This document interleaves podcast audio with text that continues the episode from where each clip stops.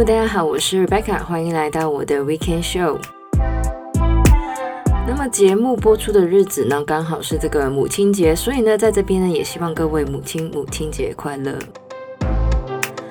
那么我上个礼拜呢，有说过我最近去学潜水，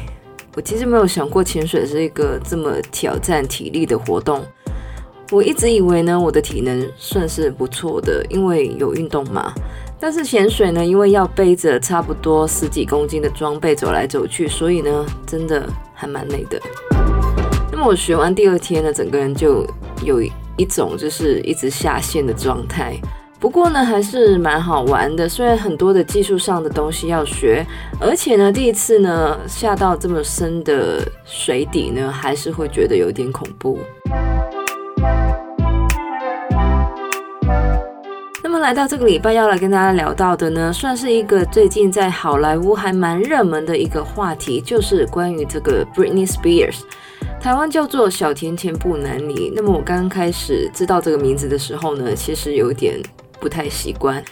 Anyway，那么就在今年年初的时候呢，这个《纽约时报》呢就推出了一部名为《Framing Britney Spears》的纪录片。那么这一部纪录片呢，其实说的就是由这个童星出身的 Britney Spears 呢，如何从流行音乐界的小天后呢，变成小报媒体上的问题人物。而这个美国的法院呢，甚至让这个 Britney Spears 的父亲 Jamie Spears 呢，变成了这个 Britney 的监管人，长达了十三年的时间。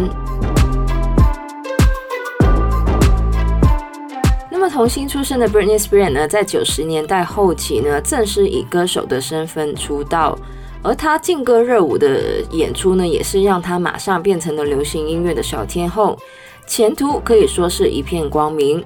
不过呢，名气的背后，Britney Spears 在媒体上的形象呢，却慢慢的从流行的小天后呢，变成了问题女星。在二零零四年一月的时候，Britney Spears 呢就跟她的童年好友 Jason Alexander 在 Vegas 结婚，五十五个小时之后呢就宣布这个婚姻无效。二零零四年十一月呢，则是跟这个舞者 Kevin Fredlund 呢结婚，并且呢在二零零五年跟二零零六年呢生下了两名儿子。不过呢，Britney 跟这个 Kevin Fredlund 的这个婚姻呢，最后还是在二零零七年以离婚收场。而也是在二零零七年开始呢，Britney 的精神状态开始受到关注，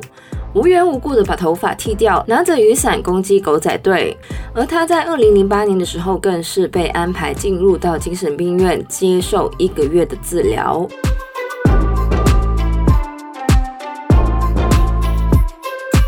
那么因为这样一连串的事件下来呢，当时 Britney 的父亲 Jamie Spears 呢，就跟他的代表律师向这个法院要求了这个所谓的 temporary conservatorship，也就是临时的监护权。而这个监护权呢，在二零零八年十月的时候呢，变成了一个永久的监护权。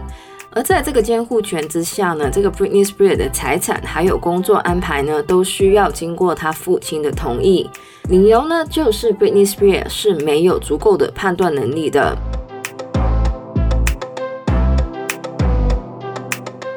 那么其实呢，关于这个 Britney Spears 的这个监护权，一直呢其实都非常受到关注。在二零零九年的时候呢，这个 Britney 的一个粉丝网站呢，就提出了 Free Britney 这一个口号。觉得这一个监护权呢，应该随着 Britney 的精神状态好转而终止。而在二零一九年到二零二零年期间呢，就着这个监护权一事呢，不管是 Britney 的父亲 Jamie Spears 还是 Britney 呢，都有很多的动作。首先呢，这个 Jamie Spear 因为被指控虐待自己的外孙而放弃了成为这个 Britney Spear 的第一监护人，而 Britney Spears 呢，则是在二零二零年九月的时候呢，正式向法院提出终止监护权的某一些部分，但是呢，这个法院在二零二零年的十二月的时候呢，还是维持了这个 Jamie Spears 的监护权。那么一开始的时候呢，也说到呢，这个《纽约时报》在年初的时候呢，推出了这个《Framing Britney Spears》这一部纪录片，而也因为这一部纪录片呢，很多人了解到 Britney 的处境，也开始关注了这个 Free Britney 的这一个行动，甚至呢，很多的艺人也为这个 Britney Spears 呢在网上发声。那么这个 Britney Spears 呢，最后也在今年二月的时候呢，正式向法院申请终止她的监护权。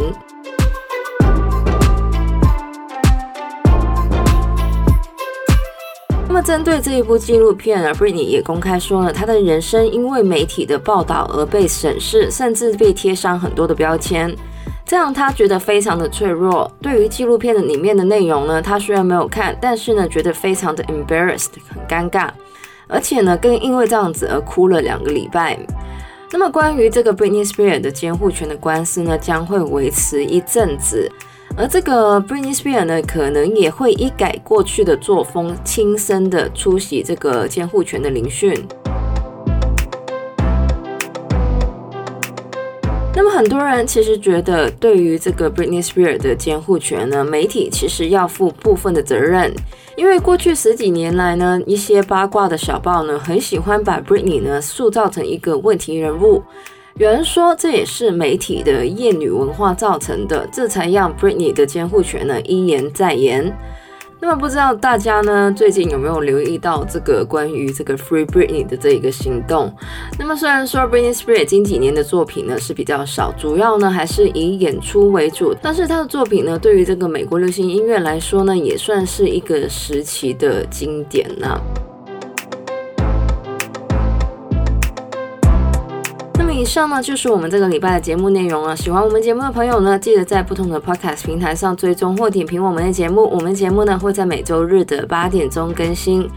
希望大家有个美好的母亲节周末。我是 Rebecca，谢谢大家收听，我们下个礼拜再见，拜拜。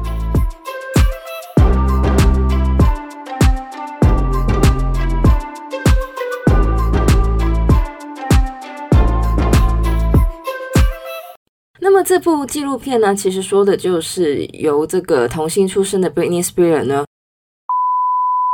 长达了十三年，而在二零一九年到二零二零年这负不负的责任。